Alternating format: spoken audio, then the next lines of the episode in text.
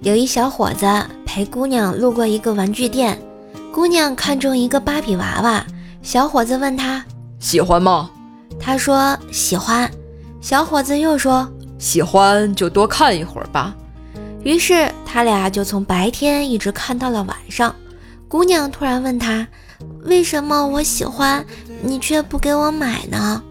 他回道：“爱你的人不一定是愿意为你花钱的人，而是愿意花时间陪你的人啊。”姑娘含着眼泪点了点头，说：“我就喜欢你这样，没钱还能装的。”这故事简直太他喵感人了。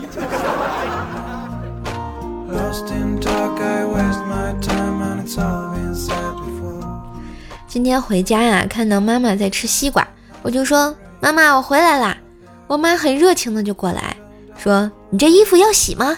我说：“洗啊。”只见我妈把沾满西瓜汁的手在我身上擦了又擦，然后扭头就走，不带走一片云彩啊！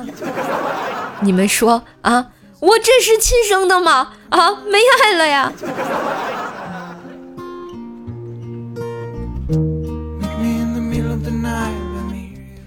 前两天啊，和薯条去看电影，电影吧其实挺感人的。薯条啊边看边哭，而我却没有什么感觉。散场后啊，我俩走出电影院，薯条就说：“这么感人的电影，我都哭惨了，你居然一点感觉都没有，太冷血啦！”他话刚说完，我就蹲在地上嚎啕大哭起来。薯条见状，笑着说：“原来你不是冷血动物。”只是反射弧比较长呀，我看见他哭着说：“反反射你妹呀！你没看到咱俩电动车没了吗？”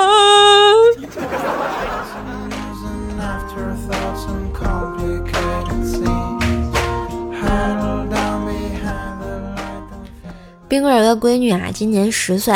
某一天，小孩感觉太无聊了。于是就趁着冰棍儿哥睡觉的时候，偷偷的用他手机试着给幺零零八六发信息。我想你啦！没想到幺零零八六真的给他回信息啦，来找我呀，死鬼！然后吓得小朋友赶紧放下手机，心想这是闹鬼了呀。嗯，冰棍哥，没想到你是这种人，别以为我不知道，你用的是联通。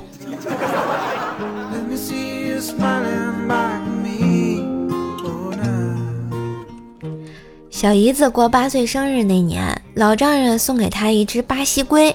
然后过完生日的第二天，老丈人呢就出车祸去世了。从那以后，小姨子就把巴西龟当成了老丈人，走到哪带到哪，形影不离。无论是吃饭呀、洗澡啊，还是睡觉啊，都会在一起。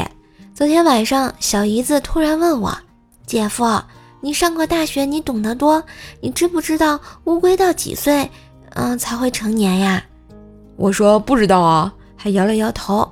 然后小姨子悠悠地说：“哎呀，我发现最近我和这只乌龟洗澡的时候，它看我的眼神儿不老得劲的。那个没事啊，建国以后动物不能成精的。”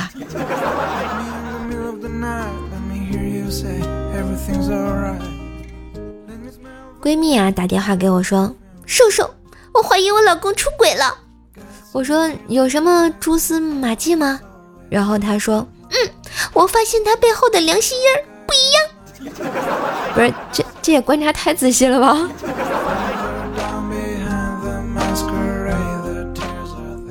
觉得段子不错，记得订阅，给专辑打个五星好评哟。当然也要为怪叔叔打 call，带主播上热门啦！喜欢主播可以加微信。怪兽手幺零幺四，怪兽手全拼加幺零幺四，交个朋友吧。段子我有，快乐你有，祝收听愉快。